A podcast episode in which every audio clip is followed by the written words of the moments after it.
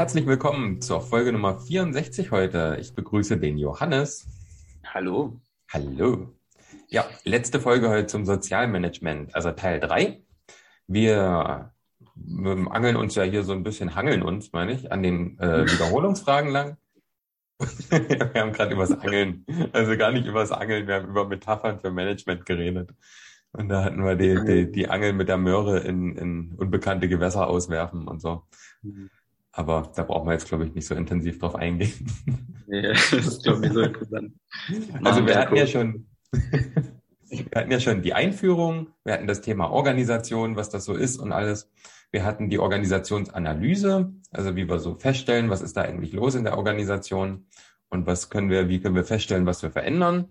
Und jetzt geht's in die Organisationsentwicklung. Das ist heute unser großes Thema. Und dann geht's noch ganz kurz, was ist Management? Und ähm, zum Schluss geht es dann noch, was ist da das Thema? Äh, Management, äh, Theorien und Modelle für Sozialunternehmen. Genau, das wird, glaube ich, gar nicht mehr so viel heute. Mal gucken. Ähm, ich würde mal einsteigen mit der ersten Frage. Beschreiben Sie Form der Organisationsentwicklung erster und zweiter Ordnung. Dafür würde ich erstmal den Begriff Organisationsentwicklung definieren. Das sind nämlich länger angelegte Entwicklungs- und Veränderungsprozesse äh, von Organisationen, und in ihr tätigen Menschen. Also zur Personal- und Organisationsentwicklung und die sind natürlich auch eng miteinander verbunden. Es beruht auf dem Lernen aller Betroffenen und bedarf der Einbeziehung verschiedener Stakeholdergruppen. Ja, das mit dem Lernen ist irgendwie das, ne, kommt irgendwie immer wieder.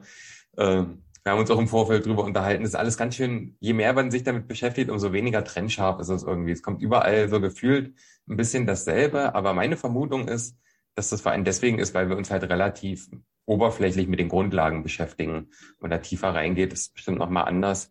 Deswegen, also es wird Wiederholungen geben. Ganz sicher. Stimmt. Also Punkt zwei ist halt das Lernen aller Betroffenen und auch die Einbeziehung der Stakeholdergruppen. Dann zielt es unter anderem auf eine Verbesserung der Arbeitsbedingungen, der Qualität der Angebote, der Effektivität sowie der Marktanpassung an. Organisationen sind schon vorhanden. Also die Organisationentwicklung bedeutet nicht, eine Organisation entsteht, sondern die sind schon vorhanden und es werden auf Basis des Ist-Zustands Entwicklungen umgesetzt zur Erreichung des, der Soll-Ziele. Das hatten wir ja in der Analyse schon, wie man das dann rausfindet. Es bedarf der regelmäßigen äh, des regelmäßigen Controllings und Monitorings. Und Entwicklungsprozess äh, kann auch ungeplant sein. Also es, Entwicklung Organisationsentwicklung bedeutet nicht immer, dass das jemand macht, managt und steuert, sondern das kann auch einfach laufen. Und es verändert ja dennoch die Organisationsstruktur. Zum Beispiel ein ungeplanter Leitungswechsel oder halt einfach das Ausscheiden einer Leitungskraft, ohne dass gleich jemand Neues gefunden wird oder ja, was auch immer. Und äh, der, der Gedanke bei der Organisationsentwicklung ist, dass Veränderungsprozesse grundsätzlich das Normale sind. Also es ist nicht normal, dass irgendwas stagniert, sondern es ist normal, dass sich alles immer verändert. Und deswegen ist diese Organisationsentwicklung auch permanent laufend und nicht immer mal ein bisschen.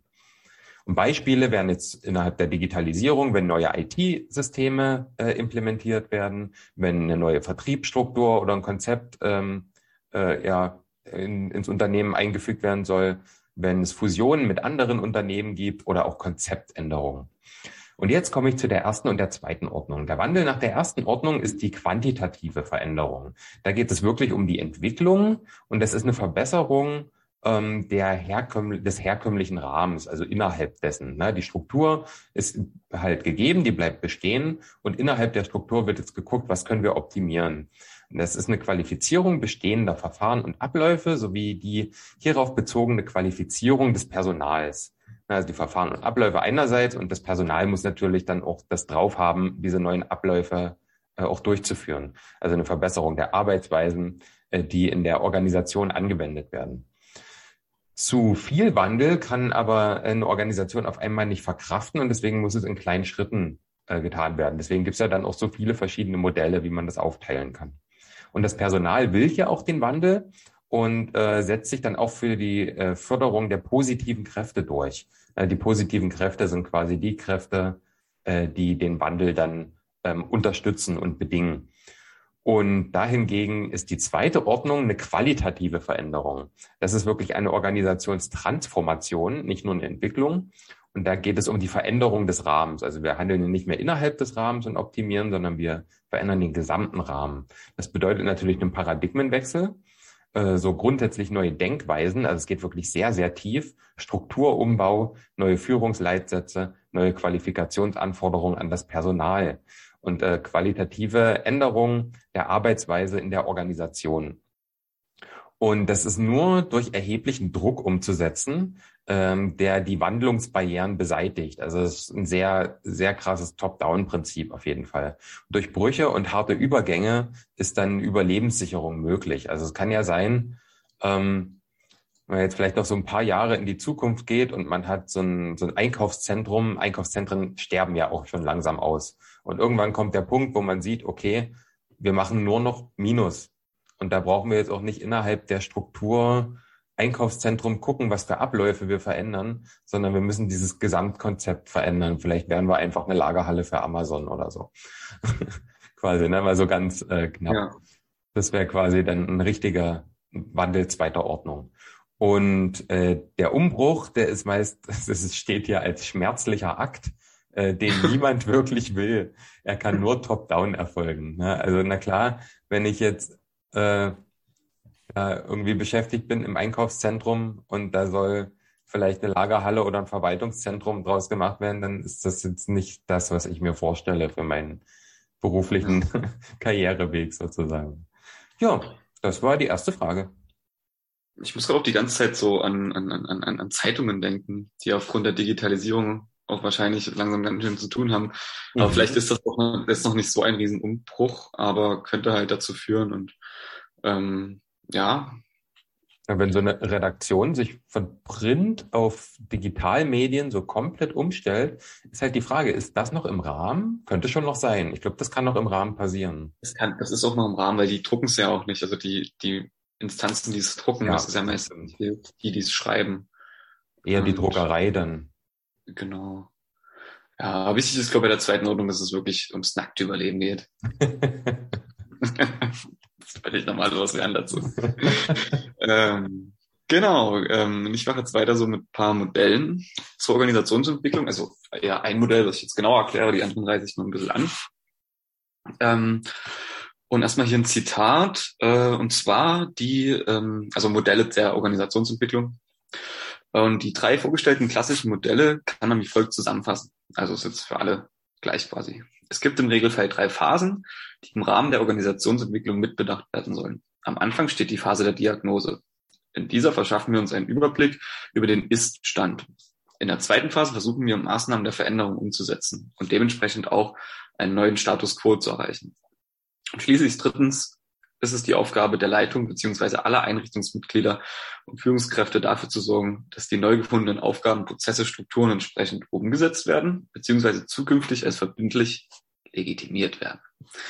Genau. Ähm, ich weiß nicht, so beim Lesen ist mir auch gerade aufgefallen, das ist so ein bisschen ähnlich zur Organisationsanalyse tatsächlich. Also hier hat man auch wieder so ein bisschen die äh, ja, Überschneidung halt, Diagnose, Ist-Stand, dann neuen Status quo ähm, und ja, genau, ein Modell davon äh, ist die Kräfteanalyse nach Kurt Lewin. Ähm, und da lässt sich erstmal so sagen, jetzt so ein bisschen Metaperspektive eingenommen, ähm, zusammengefasst bedeutet es, dass die menschliche Entwicklung in unserem Handeln sowie die zwischenmenschliche Beziehung in der Gesamtheit ein strukturiertes und dynamisches Feld darstellen. Durch verschiedene Kräfte, die immer auf das eine und das andere wirken, kommt es zu Veränderungen. Klingt jetzt ganz schön krass. ist es vielleicht auch, aber von der Sache her geht es eigentlich nur darum, dass man jetzt hier quasi eine Entwicklung durch verschiedene Schritte umsetzt. Und diese Schritte kann man nach der Feldtheorie durch die Kräftefeldanalyse durchführen. Das ist quasi ein Stufenplan für die praktische Planung. Und am Anfang ähm, müssen wir erstmal das Problem beschreiben. Ach so, also hier lohnt es auch wieder auf jeden Fall ins Skript zu gucken, weil da sieht man es dann auch nochmal so ein bisschen wie so ein Fragebogen äh, sieht das aus. Ähm, dass wir jetzt erstmal hier gucken, okay, äh, was ist das Problem? Uns stört das. Dann gucken wir, ähm, wie wir die Ziele definieren können. Also wie können wir erreichen das? Punkt, Punkt, Punkt. Und äh, jetzt kommen halt diese, diese Kräfte ins, ins Spiel. Und zwar ähm, die, jetzt werden die Einflusskräfte genannt, äh, Einflusskräfte und Bedingungen genannt, äh, was hemmt und was fördert. Also ganz klar, genau. Dann äh, werden die Einflusskräfte gewichtet und wir suchen uns den am stärksten hemmenden Faktor raus und den am stärksten fördernden Faktor. Und dann guckt man, okay, yo, wie kann man jetzt äh, die, äh, den hemmenden Faktor beseitigen oder abschwächen und den fördernden Faktor verstärken, unterstützen oder pushen. Genau. Und ähm, dann am Ende wird ein Funktionsplan erstellt. Das heißt, es werden konkrete Maßnahmen vereinbart, äh, wer tut was, wann und mit wem, um äh, die gewünschte Veränderung zu bewirken. Also ganz klar strukturiert, äh, wie das hier abgeht. Und ähm, ich, ich denke, das lässt sich, lässt sich auch ziemlich gut umsetzen, ähm, wenn man halt viele Daten halt auch erhalten will und vielleicht in der Belegschaft äh, quasi in, in, in so, so einen Bogen rumgibt. Ich weiß jetzt gerade gar nicht, ob das wirklich so angedacht ist. Weiß nicht, hast du da mehr Informationen? Nee, glaub, nee darum geht's nicht. Das sind schon wirklich nee, okay. Schritte, die dann vom Management auch einfach durchgeführt werden. Ne? Dass man, hier geht's jetzt nicht darum, wie genau wir das machen. Hier geht's ja. nur, äh, was wird gemacht nacheinander quasi. Okay, also man kann okay. ja können wir das Beispiel aus der letzten Folge nochmal hernehmen. Da ging es darum, dass in einem großen Träger, in einem sozialen, einfach diese Verwaltungswege, dadurch, dass es eine Einlinienorganisation ist, sehr lang sind und immer alles bis ganz hoch zur Leitung geht und dann wieder runter. Und das vor allen Dingen bei Einkäufen von Mitteln, die schnell da sein müssen, ein Problem ist. Und da könnte was, also erstens, was stört uns, dass halt, wenn man was bestellt, dass das entweder manchmal gar nicht oder halt sehr spät erst ankommt. Also wäre das Ziel. Zweitens, dass äh, wir schneller an die Sachen kommen, die wir nötig brauchen. Dann gucken wir, was hemmt uns da dran? Ja, das ist einmal diese Einlinienorganisationsstruktur, diese äh, langen Wege und vielleicht auch die Kommunikation der Mitarbeitenden untereinander. Und äh, was fördert aber dieses Ziel? Das ist, hatten wir letztes Mal schon gesagt, die ähm, Bereitschaft der Mitarbeitenden, dass sich das auch ändern soll, dass die das auch wirklich mittragen wollen und da auch bereit sind, das äh, irgendwie umzusetzen. Was könnte noch ein förderlicher Faktor sein? Äh, man. Schönes Wetter. So. Schönes Wetter. Äh, gerade Frühling und, und Frühling ist Veränderung und. Ja, und alle sind nur so ein bisschen gut drauf, so, so ja. oh, geil. Aus dem Urlaub gekommen und, oh. Genau. Und dann können wir diese Einflussfaktoren gewichten. Was ist das, was am stärksten hemmt? Das wäre dann hier die Struktur. Und äh, was wäre das am stärksten fördert, ist die Veränderungsbereitschaft. Und dann kann man die anderen natürlich auch noch gewichten. Das sind jetzt nur die Extreme. Macht natürlich auch Sinn, wenn man viele hat, dass man die dann irgendwie gewichtet, vielleicht auf so einer Linie. Dann haben wir die Vorschläge zur Veränderung. Also wie können wir die hemmenden Faktoren beseitigen oder abschwächen? Zum Beispiel, indem wir aus der Einlinienorganisation eine Stabslinienorganisation machen. Hatten wir auch in der letzten Folge und wie können wir die fördernden Faktoren verstärken und unterstützen.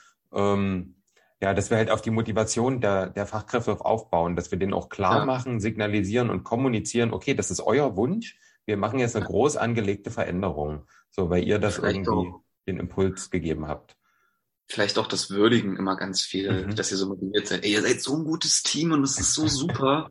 Ey, und ihr haltet so gut zusammen und wir zusammen schaffen wir das. Ja, quasi. Und dann erstellen wir sechstens einen äh, Aktionsplan, ne? ganz konkrete Maßnahmen. Wer tut was, wann und mit wem. Ne? Das, äh, ja, also es würde jetzt ein bisschen, bisschen weiterführen, da müssen wir jetzt wahrscheinlich noch ein bisschen länger drüber reden, aber ich glaube, das könnt ihr euch selber dann auch noch ganz gut erklären. Genau. Ja, das ist die äh, Kräfteanalyse gewesen. Jetzt geht es weiter ähm, mit äh, dem Drei-Phasen-Modell äh, von Kurt Levin, ich weiß echt nicht, wie man es ausspricht, Levins, Levin. Und ähm, ja, ich reiße es jetzt nur kurz an, weil da haben wir uns jetzt nie so ausführlich mit beschäftigt, aber hier geht es quasi auch um so einen Dreischritt, quasi um Unfreeze, Moving und Refreeze. Ähm, zwar beim Unfreeze äh, werden bisherige Strukturen analysiert und in Frage gestellt. Also das, was halt kann sich so vorstellen, was quasi jetzt festgefroren ist, wird geschmolzen und zum Vorschein kommt, äh, was dann äh, nie so gut läuft wahrscheinlich. Und dann im Moving, das ist so ein bisschen die Zwischenphase, ähm, werden jetzt äh, einzelne Projektgruppen oder Teams mit Aufgabenstellung betraut. Und ähm, genau, es wird probiert halt alle mit einzubeziehen, die äh, damit rein, die ganzen Stakeholder, die damit reingehören. So. Okay, mit den so Widerständen wird dann auch viel gearbeitet, ne, dass man die möglichst aus dem Weg räumt. Alle wird man nie aus dem Weg räumen, aber man, es ist halt wichtig, trotzdem eine Einheit im Team für die, für diesen Moving Weg halt irgendwie zu erreichen. Genau. Damit gemeinsam Und, äh, wird, quasi. Ah, ja, ja, ja. Und dann gehen wir ins Refreeze, also es wird alles wieder eingefroren. Ja. Ähm, das halt bedeutet ähm, Verankerung von Veränderungen in der Organisationskultur. Und äh, genau die nachhaltige Sicherung der Veränderungen, Unterstützungsangebote und Weiterqualifikation und ganz wichtig, Zwischenerfolge feiern. Genau, das ist das Modell jetzt ein bisschen angerissen. Ich würde jetzt mal auf ein Beispiel verzichten. Ähm, genau.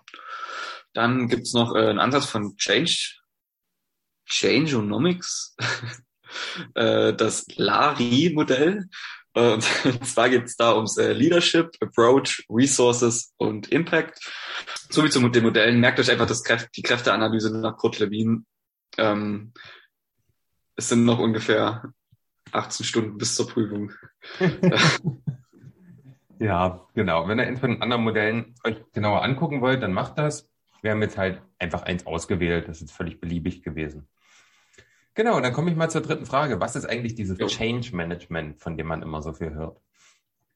Also, Change Management ist erstmal eine natürliche Leitungsaufgabe. Das ist halt, also das muss man halt einfach machen. Das ist nicht irgendwie optional. Die Gestaltung und äh, Umsetzung organisatorischen Wandels ist es dann letztendlich. Also wir managen diese Organisationsentwicklung, um die es ja geht. Ähm, wir managen äh, Strategien, Prozesse, Strukturen Unternehmenskultur und Umweltbeziehungen, die sich ändern. Also die Änderung managen wir. Das ist abhängig von Verhalten und Einstellung der beteiligten Personen. Klar, das ist wieder dieses Stakeholder-Ding. Ja, das ist äh, nicht zeitlich befristet äh, und ein in sich abschließbares Projekt oder einfach nur ein Beratungsauftrag. Also es ist nicht irgendwie, dass äh, jemand kommt und sagt, hier so und so müsst ihr das und das begleiten, damit sich das so und so ändert, sondern das ist einfach Change Management ist was Ewiges. Also das macht die Leitung permanent die ganze Zeit halt. Das ist äh, eternal, eternal Change Management quasi. Voll. Voll. Eternal Change Management. und die Gründe, Anlässe und Hintergründe sind äh, interne und externe Veränderungen, ist klar. Ne? Extern wäre jetzt sowas wie eine Finanzkrise, die zum Beispiel kommt, und intern wäre dann ein Leitungswechsel. Und dann können auch das äh, gesetzliche Bestimmungen, die sich ändern, über Bürokratisierung, Unternehmensfusion, Verkauf, hatten wir ja vorhin auch schon alles. Äh, die ver veränderten Bedarfe der KlientInnen äh, sind auch ganz wichtig. Ne? Also was sich da ändert, das ist vor allen Dingen im sozialen Bereich wichtig, dass wir immer auch die gesellschaftliche Veränderung mit im Blick behalten und gucken, okay, was, was brauchen unsere KlientInnen eigentlich? Die äh, Einführung neuer Konzepte, Strategien, Softwares, äh, Fachkräftemangel oder Arbeitgeber in Attraktivität äh, können auch Gründe für sein. Und äh, andere Organisat äh, organisatorische Veränderungs- und Lernprozesse, also die halt einfach das dann wieder mit anstoßen, so eine Veränderung oder eine begleitende Veränderung noch mit bedürfen. Dann die Teilfrage, welche Form zur Steuerung von Organisationen gibt es? Also es, ähm, es ist vielleicht ein bisschen verwirrend hier, aber da kann man sich immer gucken, was man gerade braucht, sozusagen. Das ist jetzt nicht, dass man das alles immer braucht und dass das auch so super trennscharf ist, sondern da gibt es auch ganz viel Überschneidung. Zum Beispiel kann man einteilen nach Interventionsform. Ist es eine Entwicklung oder ist es eine Transformation, also erste oder zweite Ordnung? Man kann es nach Veränderungsverläufen einteilen. Ist es kontinuierlich oder eher episodisch? Ist es eher geplant oder eher improvisiert? Auch nach Steuerungsaufgaben. Ist es eine Veränderung durch Zielvorgaben oder eine Überwindung von Widerständen oder ein organisatorisches Lernen? Das werden, das kommen wir dann später beim Adaptive Leadership nochmal dazu mit dem organisatorischen Lernen. Jo, Johannes? Das kann man doch super auch auf die erste und zweite Ordnung anwenden, ne? Mhm. So dieses, ähm, haben wir jetzt, äh, geht es jetzt ums organisatorische Lernen, so entwickeln wir bestehende, äh, bestehende Muster halt weiter oder bestehende Strukturen oder probieren wir jetzt so einen Riesenberg an Widerständen zu überwinden, dass wir quasi uns wirklich richtig verändern müssen. Aber man kann es aber auch wieder auf die ganz andere Seite bringen. Wir können auch das organisatorische Lernen in die, in die, in den zweiten, in die zweite Ordnung bringen. Weil auch da muss gelernt werden, irgendwie mit der kompletten Wandlung umzugehen und eine Überwindung von Widerständen kann auch innerhalb der, der Rahmenbedingungen. Also, also das meine ich halt. Das ist ja, ja, je nachdem, ja. wie man es gerade braucht. Äh, man kann auch nach Erfolgsfaktoren äh, einteilen, also das Personal als Gelingensfaktor, zum Beispiel, was haben wir denn an Personal, was haben die denn für Fähigkeiten, was können wir daraus machen? Oder wir können es auch nach den Phasen einteilen, ne? Initiierung, Konzipierung, Mobilisierung, Umsetzung und Verfestigung. Also ein bisschen ausführlicher dieses äh, Drei-Phasen-Modell sozusagen. Ja, also das wären so Sachen, nach denen man das einteilen kann, also die Form der Steuerung. Und dann gibt's noch Führungsprinzipien im Rahmen von Change Management Prozessen, die auf jeden Fall zu beachten sind. Das ist eigentlich auch relativ klar, aber wir zählen sie mal auf. Das sind die Anforderungen an Führungskräfte, Leading Change Prinzipien zu kennen und die auch umzusetzen, die Dringlichkeit der Veränderung anzuzeigen, also dass man zum Beispiel Krisen vorhersagen kann und dass man auch äh, herausstellen kann, der Status quo ist gefährdet, was ja dann bedeutet, wir brauchen Veränderung. Ähm, die Bildung einer arbeitsfähigen Steuergruppe, das hatten wir bei der Analyse schon, ähm, die Entwicklung einer Vision, steht hier noch so über fünf Jahre hinaus, äh, analytisches Denken und Träumen, also dass da wirklich auch visionäres Denken wichtig ist, weil das äh, kann ja auch dann identitätsstiftend sein, beispielsweise. Ja. Und äh, Kommunikation der Vision ist dann natürlich noch wichtig. Die Glaubwürdigkeit muss erstmal da sein. Also es darf nicht äh, irgendwie so ein, so ein völliges Fernabziel sein, wie äh, wir schaffen die 1,5 Grad oder sowas, sondern es muss schon ein glaubwürdiges Ziel sein. Und äh, alle Kommunikationskanäle müssen damit auch bedient werden. Ne? Also Kommunikationskanäle habe ich jetzt keine Definition, aber ich könnte mir vorstellen, dass das halt sowohl in, in Intimberatungen besprochen wird, dass das bei irgendwie einer, einer Leitungsversammlung besprochen wird, dass das per E-Mail auch rumgeht und lauter so Sachen. Und ähm, dass halt das nicht nur Worte bleiben, sondern dass auf Worte auch immer Taten folgen. Das ist ja auch immer ganz wichtig. Das ist äh, das Allerwichtigste. Mal Reden, ne, das, das kann jeder. und dann äh, gibt es noch Hindernisse für neue Visionen aus dem Weg zu räumen. Ja, und dann ist hier natürlich ein fairer Umgang trotz Widerständen. Das ist wieder so, ich finde sowas immer sehr schwer zu merken, weil uns sollte ja als angehenden SozialpädagogInnen irgendwie klar sein, dass wir, auch wenn Widerstände aus dem Team kommen, die jetzt nicht voll abhaten oder so, sondern darauf eingehen, Ja, auf die ja. Bedürfnisse. Und ja, aber das ist natürlich hier ein Punkt. Ähm, hatten wir in den letzten Folgen schon angesprochen. Wir halten uns mit unserer Kritik hier ganz, ganz stark zurück, damit wir auch fertig werden. Dann äh, systematische Planung und Erreichung kurzfristiger Ziele. Das ist auch wichtig. Visionen kann man entwickeln, Ausrufezeichen. Na, wenn man Kinder hat, dann macht man sich halt. Und Okay. Erfolg äh, nicht zu früh ausrufen. Also obwohl man Teilerfolge ja feiern soll, äh, sollte man jetzt nicht äh, jedes Mal, wenn das äh, Dokument irgendwie in eine andere Hand gereicht wurde, eine Betriebsfeier ausrufen, weil dann Ja. ähm, hat man da auch gar keinen Erfolg mehr mit. Ne? Und dann sollte man lieber so eine Abwechslung von großen und kleinen Meilensteinen haben und sich da ein bisschen was rauspicken.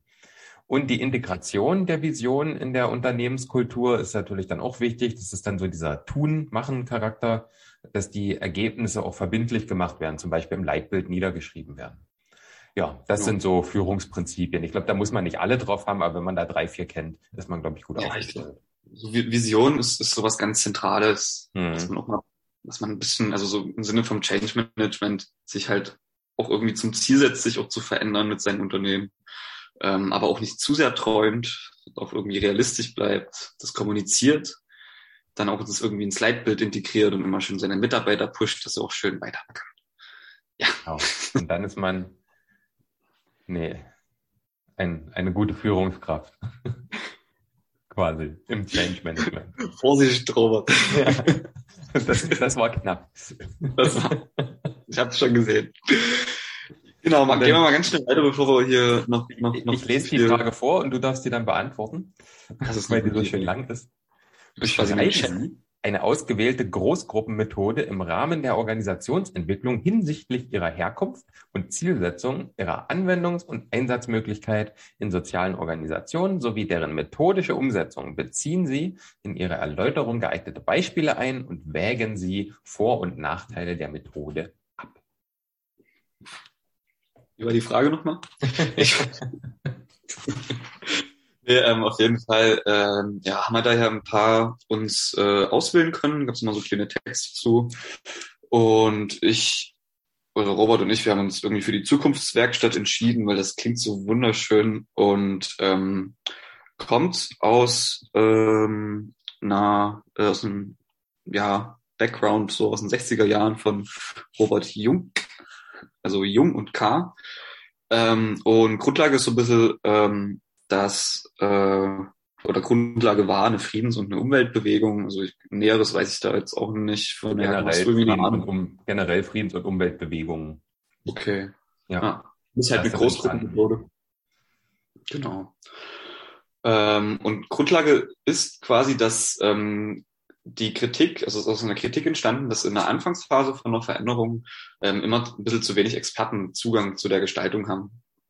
Und dann hat man sich überlegt, entwickeln wir die Großgruppenmethode Nee. Genau andersrum. Was?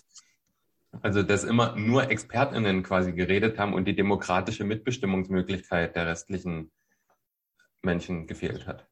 Das ist mein Spruch. Das meinte ich. Herr Dann sagt's auch. genau, also hier Methodik. Wir haben ähm, von der Sache her drei Phasen. Ähm, und zwar die ähm, Vorbereitungsphase, die auch gleichzeitig mit äh, die Kritikphase ist. Also wir haben da eine Themenfestlegung, äh, eine Ankündigung, praktische Vorbereitung und halt äh, mit der Kritikphase verknüpft, dass man quasi seinen Unmut und die Beschwerden in Kleingruppen äußert. Dann ähm, folgt die Fantasie- oder Utopiephase. Hier kommen die Kleingruppen wieder zusammen. Es werden, werden Wünsche, Ideale und Hoffnungen ähm, quasi äh, besprochen und äh, ja die spannendste Idee wird dann noch ausgewählt und halt auch äh, quasi äh, ausdiskutiert. Aber ganz wichtig, ganz, ganz, ganz, ganz wichtig, Kritik ist hier verboten.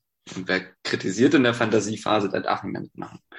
Genau, dann kommt die Verwirklichungsphase oder Realisierungsphase.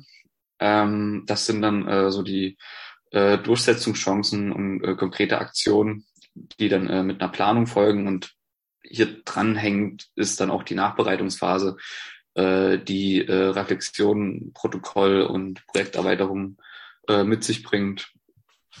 Genau. Ähm, hast du noch was zu ergänzen, Robert? Ziele und Anwendung hattest du jetzt noch nicht genannt, ne?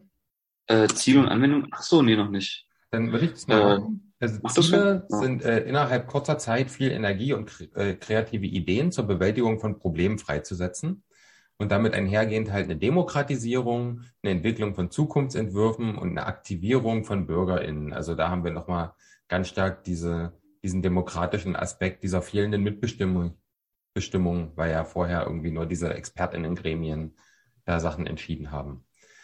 Und äh, von der Anwendung her wird es viel in Bildungsveranstaltungen ähm, genutzt. Und es ist da, um Probleme anzureißen oder auch zu durchdringen. Also man kann das, die Intensität äh, ist da variabel. Ist ein äh, europaweiter Einsatz. Es wird auch sehr viel eingesetzt, dank einfach dieses sehr einfachen Basiskonzepts dieser drei oder fünf Folgen, je nachdem, wie man sie teilt. Und äh, ganz wichtig ist es nicht äh, zur Konfliktklärung oder zum Controlling geeignet. Und äh, genau, dann würde ich mal noch die Vor- und Nachteile machen, weil das ist auch schon ein Nachteil, dass es halt ja. genau dafür nicht geeignet ist dass man ja eventuell auch zu viele Visionen rauskriegen kann, ne, wenn man diese, äh, wenn die Gruppen dann zusammenkommen und ihre Visionen präsentieren, die sie da vorher äh, besprochen haben und daher keine Kritik erlaubt ist, können das natürlich irrsinnig viele werden. Und dadurch wäre dann auch eine Zielverfehlung möglich, weil das Ziel ist ja nochmal, dass man innerhalb kurzer Zeit viel Energie und Ideen äh, Output hat. Aber wenn man wenn es ganz viele Visionen hat, über die man sich vielleicht auch erst lange mal unterhalten muss, dann hat man eventuell einen sehr hohen Zeitaufwand und dann könnte man das Ziel verfehlen. Ähm, Vorteile sind aber, also ich finde ein ganz wichtiger Vorteil ist, dass es einfach gut klingt. Klingt einfach schön, Zukunftswerkstatt, das äh, motiviert einfach direkt. Eine hohe Kreativität oder kreative Auslebung ist möglich, eben durch die verbotene Kritik. Eine hohe Mitbestimmung, das ist ja eins der Ziele. Ähm, es ist sehr effizient, weil erst in Kleingruppen gearbeitet wird, die dann alles zusammenbringen. Und es ist ein, halt ein sehr einfaches Konzept. Das sind so Vorteile. Ja, genau. Zukunftswerkstatt. Lässt sich, glaube ich, gut merken. Ähm, ja. Es gab auch noch ein paar andere, die habe ich gerade neben Kopf. Ähm, aber ja. Nee, wüsste ich gerade auch nicht. Aber ja, ich denke, wenn man sich da immer eins von diesen großen Konzepten raussucht, dann passt das. Genau. Jetzt kann ich dir die Frage vorlesen, Robert. Oh. Oh. oh. So, Herr Robert, beschreiben Sie, auf welchen Organisationsebenen eine Organisationsentwicklung stattfinden kann. Erläutern Sie die Umsetzung von Organisationsentwicklung in einer sozialen Einrichtung anhand eines ausgewählten Beispiels. Das Beispiel das war hier einfach spontan, habe ich mir jetzt nicht notiert, aber gucken wir mal. Also es gibt ja diese drei Strukturen, die hatten wir schon mal. Technostruktur, die jetzt nicht mit der Musikrichtung zu tun hat, sondern eher mit der Strukturebene. Die ist dann äh, so formale und schriftliche Regelungen und Normen. Da geht es dann darum. Dann haben wir die Soziostruktur. Das ist so das, das zwischenmenschliche Leitbild, Arbeitsbedingungen, Personenorientierung. Und dann haben wir die Systemstruktur. Das ist dann ganz meta, das ganze System mit Schnittstellen, die Beziehung zwischen Elementen und Umwelt. Also da geht es dann weniger um die Organisation innen drin, sondern eher auch wirklich die, die Austauschprozesse systemisch gedacht mit der Umwelt, mit den Systemen, die sich in der Umwelt befinden.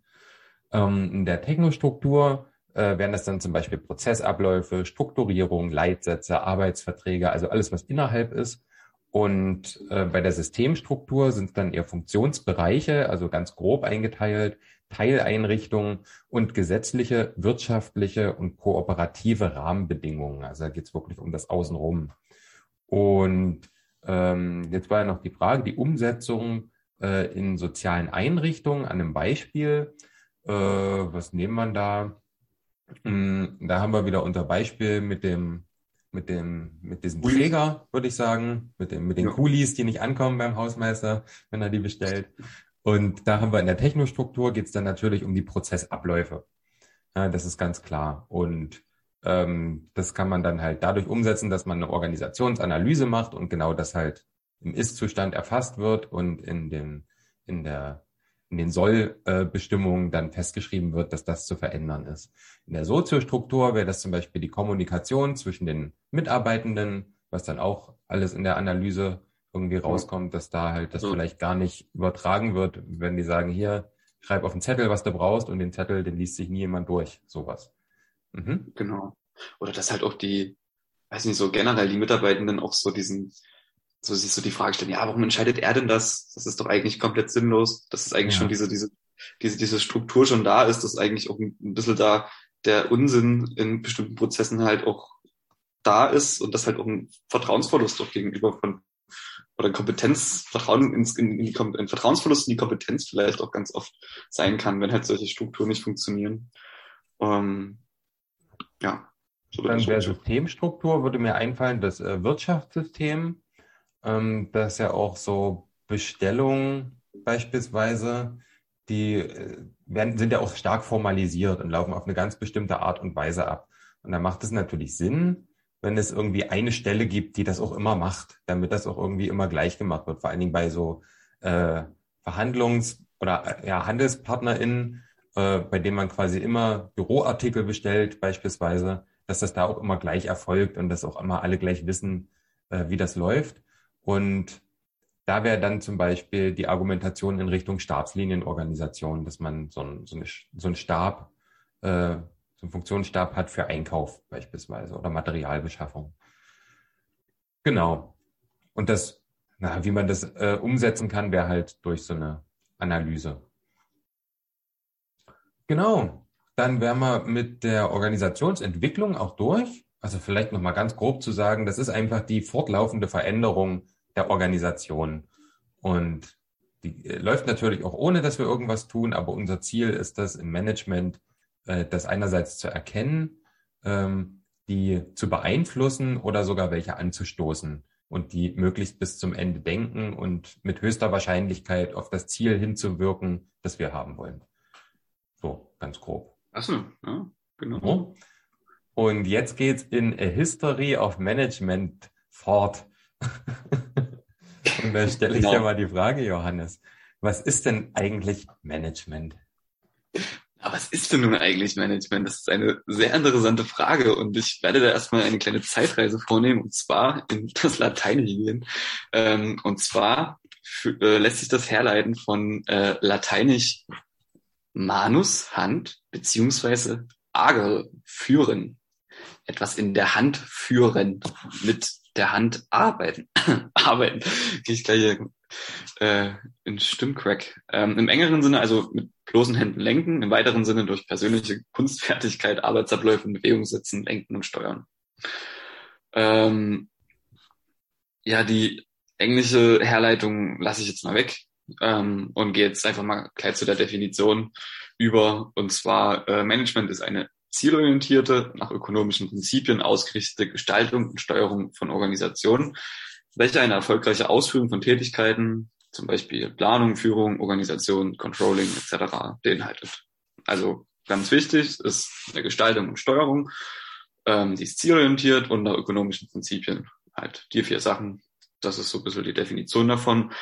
Und ähm, jetzt so aufs Sozialmanagement bezogen, ist das dann die Theorie des sozialen Managements, äh, bezieht sich auf die zweckrationale Handhabung von sozialen Aufgaben, die möglichst effektiv und effizient erledigt werden sollen. Bearbeitung des Dilemmas zwischen Sozialen und Wirtschaften. Also so nochmal angesprochen, dass halt diese Sozialwirtschaft halt vor der Herausforderung steht, dass halt auch die Professionalisierung halt immer damit verbunden ist, auch Management auf Managementkompetenzen zu besitzen.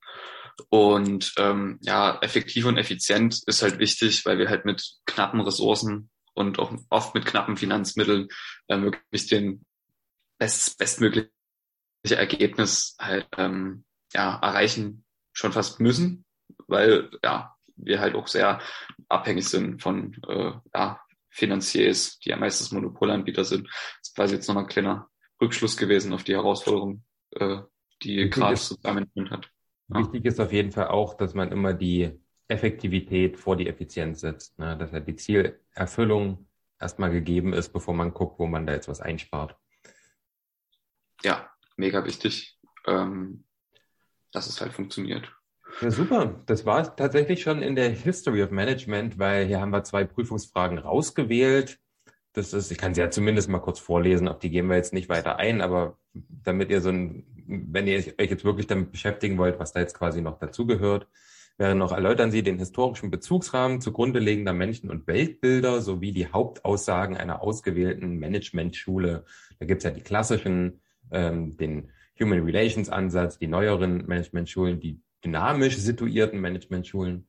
Und dann geht es natürlich wieder um Vor- und Nachteile und wie man das anwenden kann. Und eine weitere Frage wäre noch ähm, bei der Management-Fallstudie, wie wird im Rahmen der Bearbeitung einer Fallstudie vorgegangen? Ja, das wäre jetzt noch, gehen wir jetzt nicht drauf ein, aber würde noch dazugehören zur Geschichte.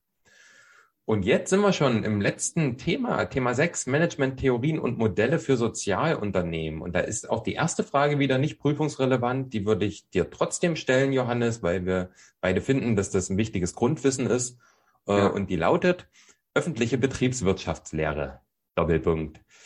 Was sind die Wesensmerkmale des Bürokratiemodells, neuen Steuerungsmodells und des Corporate Governance Modells? Was sind Vor- und Nachteile des jeweiligen Modelle und wie lassen sich diese in sozialen Einrichtungen anwenden? Leg mal los.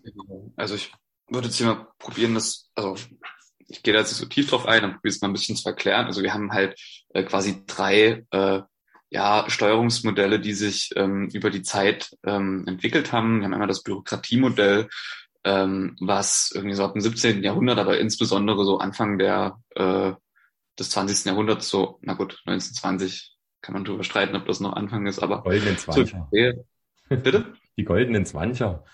Na, na klar. die goldenen Zwanziger. Und ähm, hier geht's halt komplett darum, dass man inputorientiert ist. Das heißt, an sachlichen und persönlichen Ressourcen ist man orientiert geht um Fachsprache ähm, und quasi die Beamten als Entscheidungsträger. Ähm, oder ich glaube zu der Zeit Entscheidungsträger. ähm, dann, äh, ja, hier die Kritik ist hier, dass der Idealtypus der Verwaltung ähm, und Organisation wächst auch ohne unabhängig, wächst auch ohne unabhängig von Aufgaben fehlende Wettbewerbsorientierung. Ähm, also das ist halt so dieses, diese klassische Bürokratisierung, die äh, ja, Beamten haben quasi alles in der Hand, kann man das so sagen? Ich halte äh, das alles, ja, das ist, gibt gar keinen Wettbewerb, ist alles ganz zentralisiert und es wird halt trotzdem ausgebaut, wir brauchen keinen Wettbewerb, so, wir werden trotzdem immer größer und besser und weiter und zum Mond und so. Genau. Dann haben wir das neue Steuerungsmodell, was so ab den 1990er Jahren ähm, sich so ein bisschen integriert hat Und ähm, hier wird das primär von, na nee, das ist egal. Ähm, hier geht es quasi um die Output-Orientierung. Das ist eine output-orientierte Steuerung. Ähm, hier geht es um betriebswirtschaftlicher Wettbewerb und Effizienz. Ähm, es geht um eine dezentrale Führung und Organisation öffentlicher Leistungen und Leistungsbeschreibungen, Budget und Kontraktmanagement. Also hier ist so dieses klassische, ähm, ja, es geht darum zu, zu wirtschaften, es geht darum, was, was, was quasi rauskommt, das Ergebnis ist, was der Gewinn ist.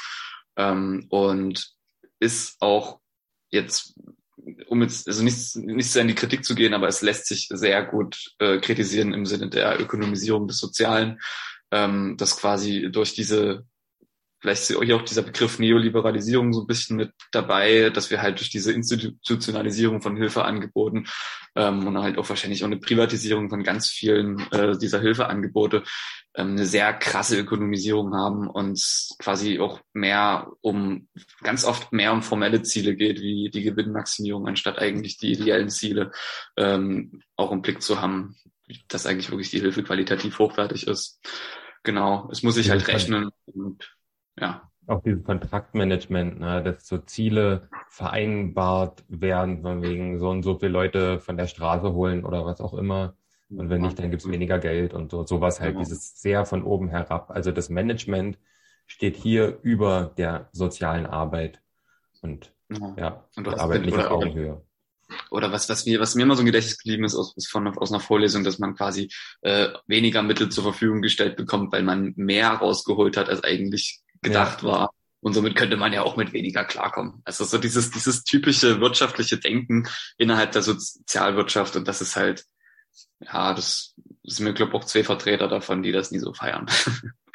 ähm, dann gibt's ähm, das Corporate Governance, Governance, so ab den 2000ern. Ähm, hier ist es mehr so netzwerk- und lernorientiert ähm, ist ein Reformkonzept gegenüber des neuen Steuerungsmodells und äh, setzt auf Partizipation und Wirkung.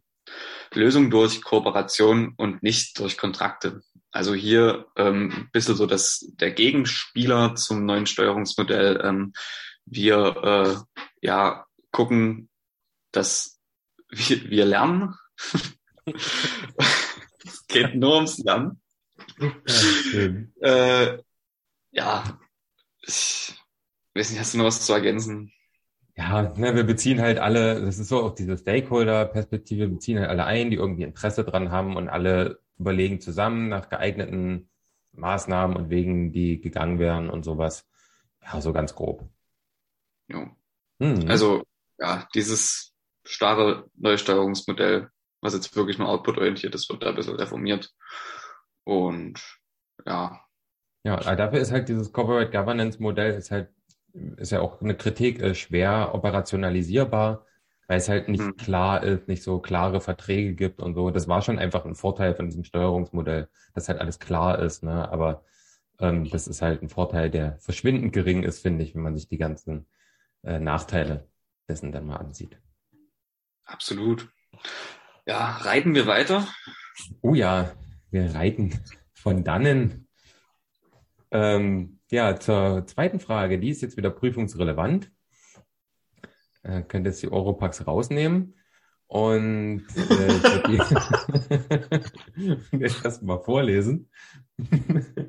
Managementmodelle für Sozialunternehmen. Johannes kommt gar nicht. Der war schon nicht schlecht, ne? Ah, Robert, der war so gut. Oh Gott, wir müssen schneiden. das brauchen wir nicht schneiden. Das ist ja die Auflockerungsphase oh, zwischen super. dem Nicht-Relevanten und dem Relevanten. Ja, für alle, die das jetzt panisch nachts um drei hören. Ja, das ist super. Wer hatte schon mal so viel Spaß mit Management? Ah, ah. Gut, machen wir weiter. Zweitens, Managementmodelle für Sozialunternehmen. Beschreiben Sie ein ausgewähltes Managementmodell hinsichtlich seiner Bestandteile und welche Annahmen über die Organisation und Umwelt zugrunde liegen. Wie kann das Konzept zur Steuerung sozialer Einrichtungen beziehungsweise Non-Profit-Organisationen angewendet werden? Ja, da gibt's ähm, mehrere und wir haben uns hier für das äh, Freiberger NPO-Modell entschieden, also NPO für Non-Profit Organization. Und genau, damit äh, würden wir es jetzt mal versuchen. Das ist äh, auch wieder überhaupt nicht trennscharf, finde ich zumindest. Versuchen das trotzdem mal irgendwie zu erklären. Also nach diesem Modell heißt Managementorientierung erstmal erfolgs- und qualitätsorientierte Führung einer äh, Non-Profit-Organisation. Ist schon klar. Die bedingt äh, drei Bereiche. Die erste ist die Marketingorientierung. Da geht es um eine konsequente Ausrichtung an den Bedürfnissen und Erwartungen der Stakeholder. Also es ist wieder starke Stakeholder-Perspektive. Also Dienstleistungsorientierung, äh, Außenorientierung, Nutzenstiftung und das Erzielen von Wirkung, dass man das auch alles im Blick hat. Ähm, die systemisch integrierte Planung und Gestaltung der Austauschbeziehungen im Leistungs- und Kommunikationsbereich. Also es geht halt wirklich, wie, wie wird dieser Austausch bedingt auch zwischen den verschiedenen Stakeholdern, dass man das auch wirklich professionell am Laufen hält. Ähm, das bedingt auch eine Zukunfts- und Zielorientierung, also vorausschauendes Agieren, Problemlösen aufgrund von Analysen, zum Beispiel eine Unternehmensanalyse der eigenen Organisation und des Umfeldes. Aufbau und Handhabung eines vollständigen Planungs-, Controllings- und Qualitätsmanagementsystems. Also, dass man das auch wirklich als feste Systeme äh, integriert hat. Und ähm, es bedingt auch Effektivitäts- und Effizienzorientierung. Die Gewährleistung einer ständigen Anpassung und Innovation von Prozessen, Strukturen und Ressourcen bei komplexer werdenden Rahmenbedingungen, also dass man auch immer zur Veränderung bereit ist. Gestaltung und Einsatz nach den Kriterien der Effektivität, also der Wirkung und der Effizienz, also der Kosteneinsparung quasi. Und ähm, man kann es dann auch unterteilen in die verschiedenen Managementbereiche. Da wird es, glaube ich, noch mal ein bisschen klarer. Und da habe ich auch jedes Mal ein Zitat zu von vmi.ch. Wieder eine sehr seriöse Seite. Aber ja, also ich würde dem jetzt einfach mal vertrauen. Und ja, genau, Managementbereiche. Wir haben das ähm, Systemmanagement, das äh, ist das gesamte äh, Non-Profit Organization System umfassend.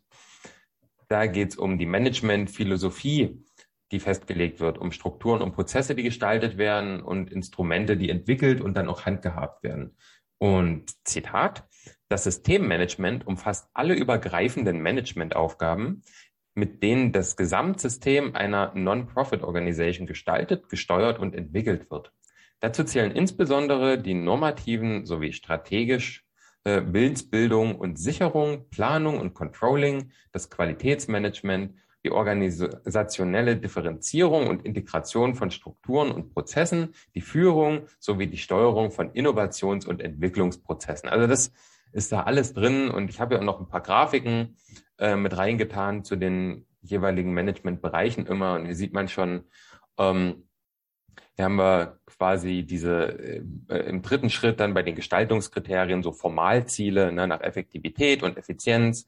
Beispielsweise, wir haben die Situationsvariablen historisch, beispielsweise strukturell, prozessual oder ob es jetzt generell oder individuelle ähm, irgendwie Rahmenbedingungen sind. Basisprinzipien, ob wir jetzt so ganzheitlich oder eher so punktuell arbeiten und vom Gleichgewicht, dass wir so diese Innen- und Außenbalance halten. Das sind halt alles so Kriterien, ähm, die da mit reinspielen. Genau, könnt euch das ein bisschen genauer angucken, wenn euch das interessiert. Dann haben wir das nächste, den nächsten Managementbereich. Das ist das Marketingmanagement. Da geht es einmal um den Zweck und einmal um die Zweckerfüllung, also das Was und das Wie. Und ähm, bei dem Was, also bei dem Zweck, äh, ist Bestimmen von AustauschpartnerInnen gegenüber Netzen Nutzen äh, äh, stiften und Wirkung erzielen und das Anreizbeitragsprinzip gegenüber allen Bezugsgruppen konsequent umzusetzen. Also, dass wir natürlich Anreize schaffen, ähm, Sachen zu erbringen, aber dass wir auch selber einen Beitrag leisten. Und bei der Zweckerfüllung ist dann Gestalten, Erbringen bestimmter Leistungen. Ich glaube, das brauche ich nicht weiter vorlesen. Das ist schon klar, dass wir das dann halt einfach tun. Zitat.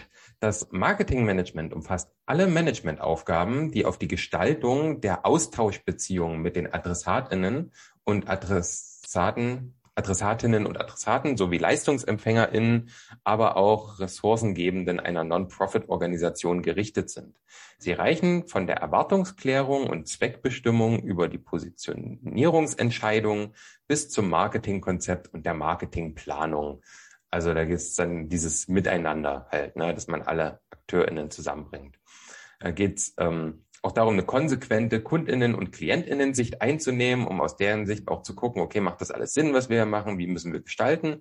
Und danach zu fragen, welche Dienstleistungen genau angeboten werden, welche Angebote wie äh, an den Adressaten gebracht werden, welchen Nutzen gestiftet werden soll und welche Wirkung erzielt werden soll.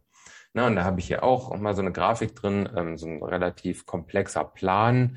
Geht's, wird geteilt in Input-Beziehungen und Output-Beziehungen. Und da haben wir auch den Innenbereich, also das in der Organisation, den Außenbereich, wenn es dann um Umfeld und Beschaffung von Dritten geht oder in der Input-Beziehung oder in der Output-Beziehung äh, geht es dann halt in die Leistungsabgabe an Dritte beispielsweise. Und hier haben wir ganz viel. Hier ist das Mitgliedermarketing, das Finanzmarketing, ähm, der Einkauf, das ist alles intern und äh, extern wären dann so ähm, Interessensvertretung nach außen oder ähm, auch das Dienstleistungsmarketing, ähm, Produktion und Gütermarketing, alles sowas, was dann nach außen wirkt. Johannes, du hast was dazu. Also wir haben quasi jetzt beim Marketingmanagement der Zweck der Non-Profit-Organisation ähm, ist quasi so diese, diese Austauschbeziehung zwischen jetzt den Nutznießern, den Klientinnen und aber auch denen, die quasi die Ressourcen bringen. Und die Zweckerfüllung ist dann wirklich die, die konkrete Gestaltung dieser Leistung. Ja. Kann man, das also kann man so Zweck, zusammenfassen. Der Zweck ist nicht diese, diese Stakeholder-Kommunikation, sondern was aus der Stakeholder-Kommunikation entwächst, ist der Zweck. Na, wir müssen ja alle ins Boot holen, um zu gucken, was brauchen wir überhaupt. Daraus entsteht dann quasi der Zweck. So habe ich es zumindest verstanden. Ja, und die Erfüllung ist dann halt genau, wie es umgesetzt wird. Und das ist dann quasi das Marketing. Also es mhm. beißt sich meiner Meinung nach immer noch mit dem Begriff, aber das hinterfragen wir hier nicht. Genau. Äh, wir nehmen das so hin. Ähm, glaub, und System, von Systemmanagement abzugrenzen ist recht einfach. Mal sagen, dass das ja. halt wirklich umfassend ist, Philosophie und sowas.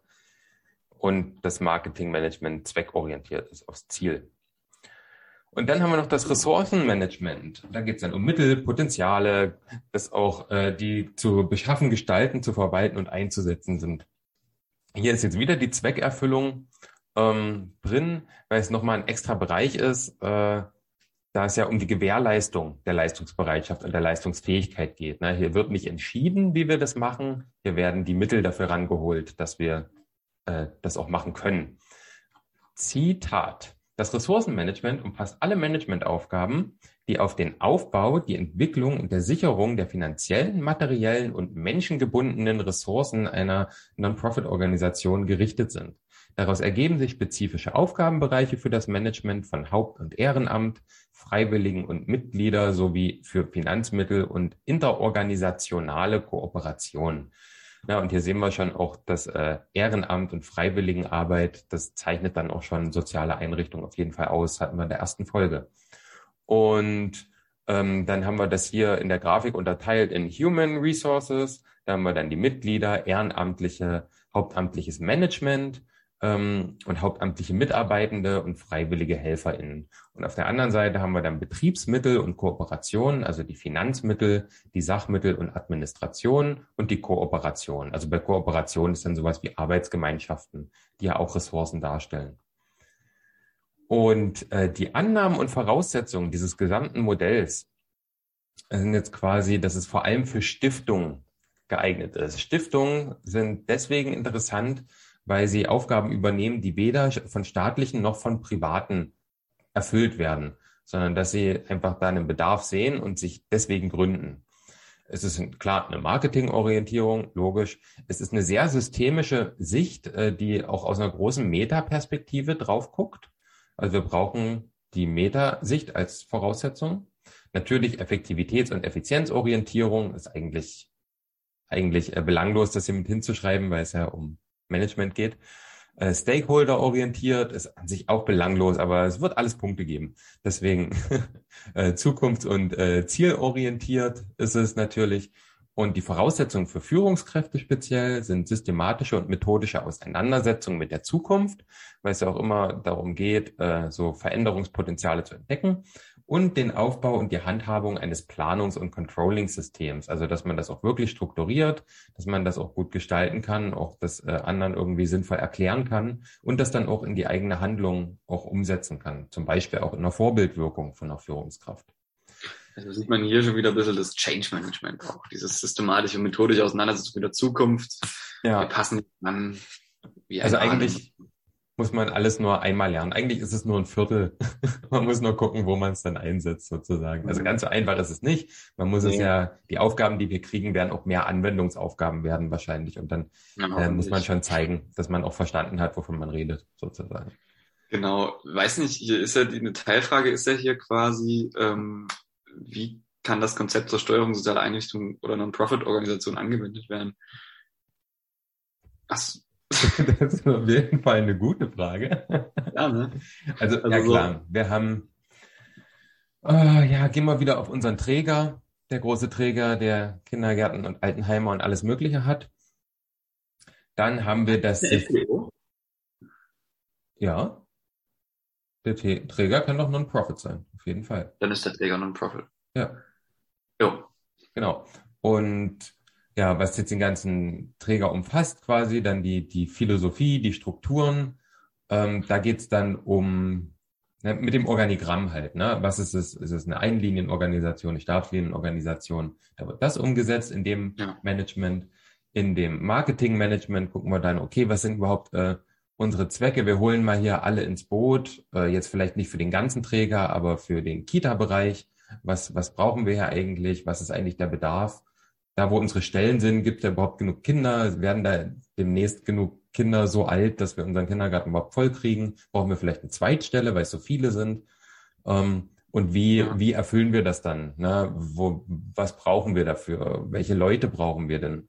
Ähm, na, was, was für, was für Fachkräfte? Müssen vielleicht Gebäude gebaut werden oder Gebäude gekauft werden oder sowas? Und das Ressourcenmanagement kümmert sich dann darum, okay, wir halten hier nach Gebäuden Ausschau und dann äh, machen wir die Mittel locker. Wir arbeiten halt mit der, wenn wir jetzt eine Stabslienenorganisation sind, mit dem Finanzstab zusammen und gucken, was ist finanzierbar, auch auf lange Sicht und gucken uns das dann an und gucken auch, dass wir die Fachkräfte rankriegen, vielleicht mit Kooperationen mit Fachhochschulen oder so, dass wir hier schon Praktika anbieten in ganz neuen Unternehmen, die man mit aufbauen kann, schon als Studentin, so ganz abenteuermäßig das verkaufen. Boah, quasi build your own company. Ja, ja. Ja. Ne? Nein, da doch so ein krasses Management-Konzept aus den Ärmeln geschüttelt hier. Und das, obwohl ich nur ein kurzes ärmliches T-Shirt anhabe. Das ist verrückt, Leute. Ah. Ja, also ich denke, das ist halbwegs klar geworden. Also System, Marketing, Ressourcen. Ähm, ja. Genau. Die Vor- und Nachteile würde ich noch schnell machen. Oh, ja. Ähm, also Vorteile sind äh, klare Zielgruppenorientierung, also Stakeholder, ähm, eine klare Ressourcenorientierung, Ressourcenmanagement, eine klare systemische Orientierung, das Systemmanagement. Äh, die Führungskraft hat den Überblick, ne, weil der Manager ist quasi. Ähm, es ist halt eine Zielorientierung. Also das halte ich jetzt wirklich bisschen, weiß nicht, ob es darauf Punkte gibt, halt klar es ist zielorientiert. Es berücksichtigt Stakeholder, ne, da sind wir wieder bei der Zielgruppenorientierung. Also Stakeholder ist ja nicht nur die Zielgruppe. Ne, Stakeholder sind ja noch viel mehr, aber ähm, ja. genau. Die Berücksichtigung der Ressourcenknappheit, ne, also dass wir wirklich ein eigenes Ressourcenmanagement haben, was dann auch ähm, einfach auch mit der Zukunft arbeitet, auch sich einfach anguckt, wie werden, wird denn in Zukunft der Markt sein für die Ressourcen, die wir so brauchen, so Fachkräftemangel beispielsweise können wir uns wirklich erlauben, jetzt hier eine Zweitstelle aufzumachen, wenn wir dafür vielleicht gar nicht die Leute kriegen. Und wenn wir sie jetzt schon nicht kriegen, werden wir sie in drei Jahren garantiert nicht kriegen. So, dass ja. man das halt alles mitberechnet. Und die Motivation durch die Eigenverantwortung, also dass halt diese verschiedenen Bereiche gibt und alle für ihren Bereich Verantwortung haben und das dann natürlich auch wieder zusammenläuft und äh, jeder einzelne Bereich für das Gelingen ja irgendwie notwendig ist. Nachteile ist halt sehr wirtschaftlich begrenzt und also so abstrakt und wenig greifbar. Also man hat jetzt, glaube ich, schon gemerkt auch, wenn wir das erklärt haben, es ist ganz schwierig, das irgendwie auf eine Praxis zu beziehen. Es gibt keine konkreten Ansätze. Also es wird überhaupt nicht gesagt, wie dann was gemacht wird. Es beschreibt quasi nur, was gemacht wird. Ähm, die Mitarbeitenden außer der Führung werden halt vernachlässigt, also die Führung von diesen jeweiligen äh, Managementbereichen. Ne? Klar sind da äh, war jetzt hier Eigenverantwortung als Vorteil, aber halt nicht bei allen, ne? sondern nur bei denen, die auch das Sagen haben. Es ist recht oberflächlich durch diese ganzen Nachteile. Also es geht nicht so sehr in die Tiefe. Äh, zumindest jetzt nicht in den Grundlagen, wie wir es behandeln. Ne? Genau. Da bestimmt auch wieder Bücher drüber lesen. Aber ja. ja, deswegen ist Vor- und Nachteile ist halt schwierig, wenn man es noch gar nicht durchdrungen hat. Aber genau, der letzte Nachteil wäre hier ein erhöhtes Konfliktpotenzial durch verschiedene Ziele, weil die verschiedenen Managementbereiche auch einfach äh, verschiedene Ziele haben können. Ne? Wenn jetzt ähm, das Marketingmanagement sagt, hier, wir wollen unser Ziel so und so erreichen und das Ressourcenmanagement sagt, und wo willst du die Leute dafür hernehmen? Und dann sagen ja. die, na, das ist ja nicht unsere Aufgabe. Mhm. na, Kompetenzgerangel. ja. Nee, das ist kein Kompetenzgerangel. Das ist eher ein, ja, halt ein Konflikt. Inkompetenzgedanken. Im Sinne der Multirationalität mögliche Widersprüche. Uh. Oh, oh. Äh, mhm. auch, auch der Hybridität. Ja, voll. Ne? Also. Es ist ja auch im Grunde genommen was ähnliches. ja, ich würde auch sagen, es, es geht auch ums Lernen. Ja. ja. Und Mitarbeitendenfreundlichkeit und so. Genau.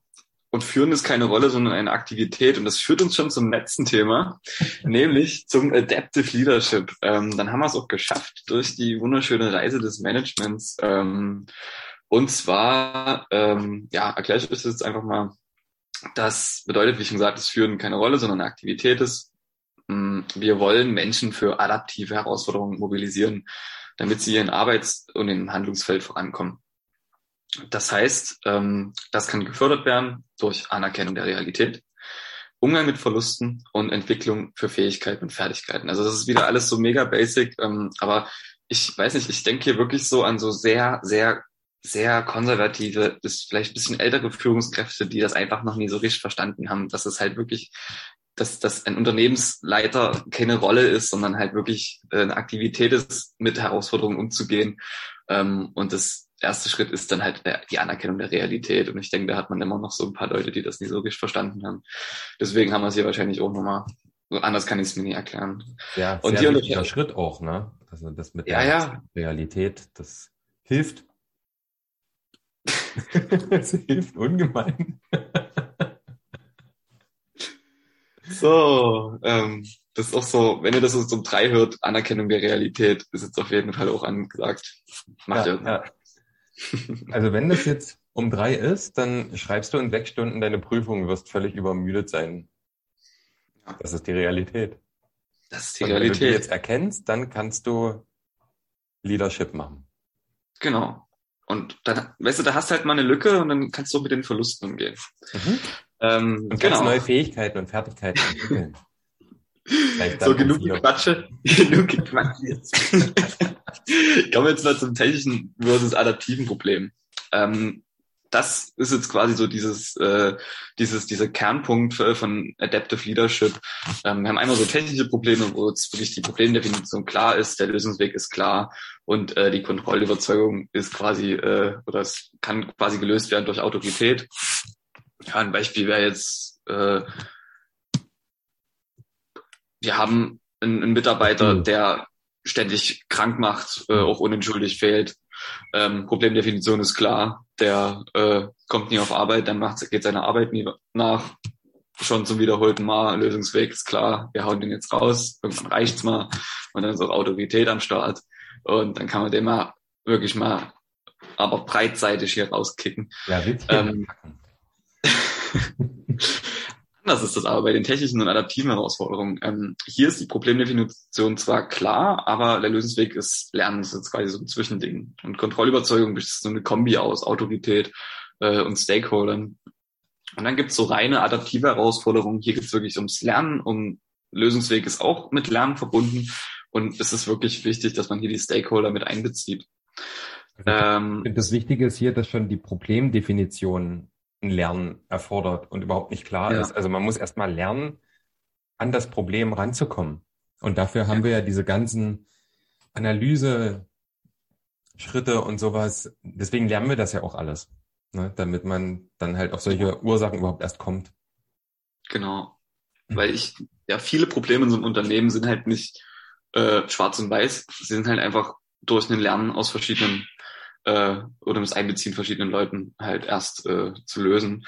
Und dann probiert man halt die Lücke zum Know-how und dem gewünschten, gewünschten zukünftigen Zustand äh, ja, zu schließen. Und das erfordert halt, wie gesagt, Lernen und Veränderung.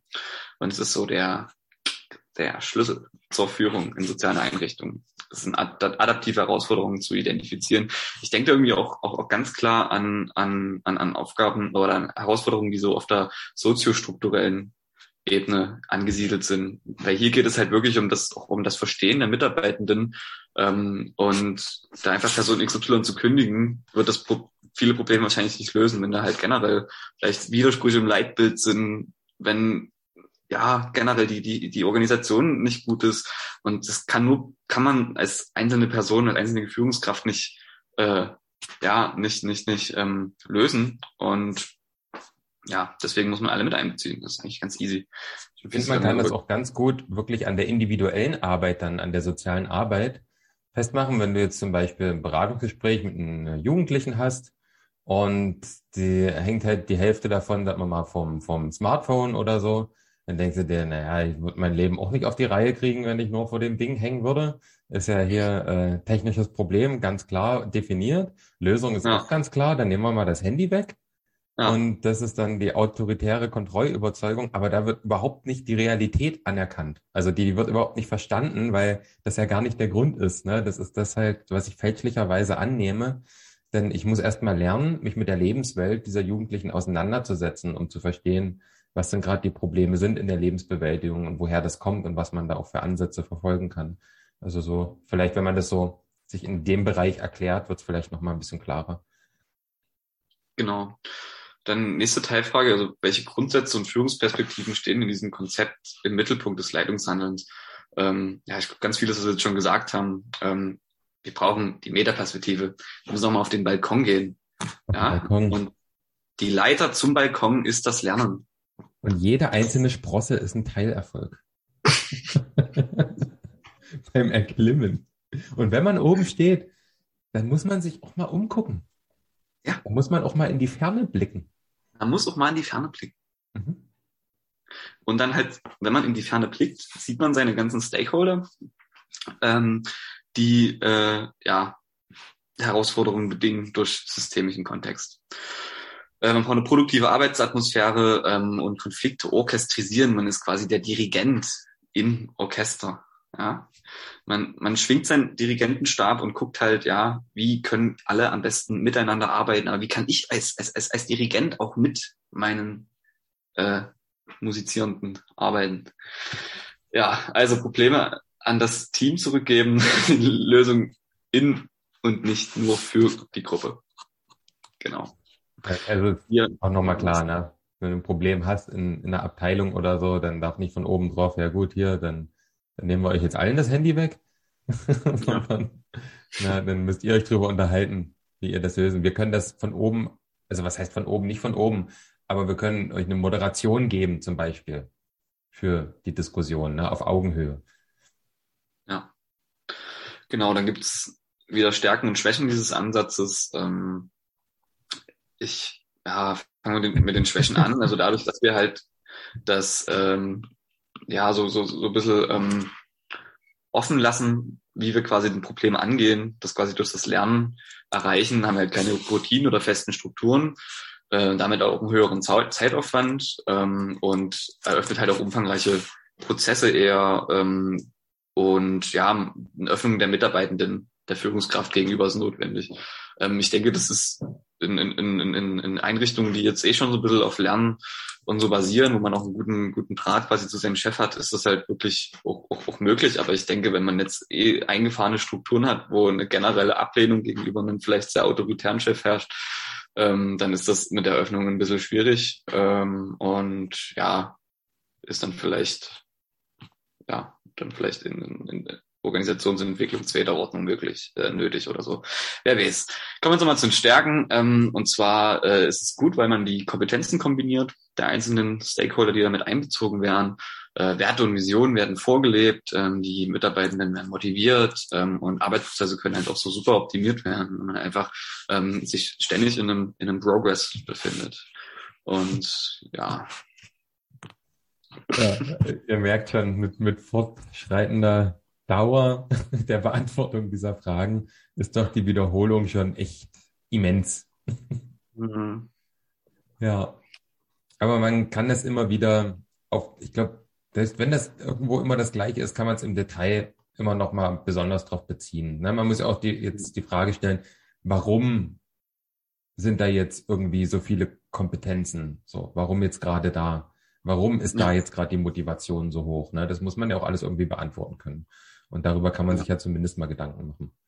Genau, und wir, sind, wir haben auch manchmal vielleicht auch so ein bisschen so einen sarkastischen Vibe im Erklären dieser Sachen. Ähm, und es liegt halt wirklich wahrscheinlich daran, dass wir halt vieles gelernt haben, ähm, halt eher Grundlagen davon. Und ich denke, wenn man da wirklich ins Einzelne ein bisschen tiefer eintaucht, dann äh, kann das auch eine, eine interessante Sache sein. Und ich weiß nicht, vielleicht hat er irgendwann mal jemand von euch vor, ein Unternehmen zu leiten. Ähm, und da würde ich auf jeden Fall empfehlen, da immer noch ein bisschen tiefer in ein bestimmtes Modell einzutauchen, weil ja, so wie das jetzt hier angerissen wurde, ist es halt, ja, halt eher ein bisschen oberflächlich ähm, und wiederholt sich viel. Ja, Aber das ist ja noch die Kompetenz, die Kompetenz, dass man selektiert und sich oh, ja. für eins entscheidet. Ja, das ist ja auch, das, man muss sich auch seine Wasser aussuchen oh. als Reiter. Ja. Man muss auch, wenn man, wenn man schon auf dem Balkon steht, ähm, kann man trotzdem nicht alles gleichzeitig sehen. Dann muss man auch gucken, wo man zuerst hinguckt. Oh ja. Nicht schlecht, ne? Ja. Also immer schön Metaphern. Metaphern sind das Wichtigste im Management. Ne? Also, Liegt daran, dass wir so viel Stromberg geguckt haben, wer weiß. Ja, das, das kann auch sein, wenn man immer verstanden hat, wie die Katze den Baum hochreitet. Dann, ja.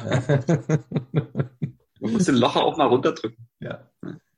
Genau. Ganz, ganz einfach. Ja, und damit, denke ich, haben wir es geschafft. Ja. Ich hoffe, euch hat es gefallen und so. Ja. Stimmt, also ich fand unsere, unsere letzte Folge jetzt sehr lustig, auf jeden Fall. Ich fand es auch sehr lustig. Ja, und das ist das Wichtigste am Management. Das müsst ihr genau. euch behalten. Immer ein Lächeln auf den Lippen haben. Auch wenn man jemand kündigt. Ja. Immer wohlwollend kündigen. Wohlwollend kündigen. Es ja. war ja bis hierhin nie so scheiße. Ja. ja. Könnte ich ja auch prinzipiell gut gebrauchen. Weil. Nur gerade nicht. Ja. Also. Jetzt es gleich Schlüssel ab. Aber stets bemüht. so, na dann. Ähm, Wie immer, hoffentlich hat euch gefallen und alles. Und ja, wir sehen uns morgen zur Prüfung. Das sei denn, irgendwas später. Dann sehen wir uns wann anders. Das wäre jetzt ein adaptives Problem, weil ich weiß ja gar nicht, wann ihr das hört, ne? Und, und wann, wann wir uns dann sehen. Und was ich jetzt sage, na, das ist dann, könnte falsch sein, weil mhm. na, ich habe die Realität wir lernen, ja, wir lernen ja aus den Fehlern. Ja. Und entwickeln uns weiter. Change Management. Ja. Ja. Gut. Damit? In diesem Sinne. Macht gut, bis zum nächsten Mal. Ciao. Ciao. So, Kinder.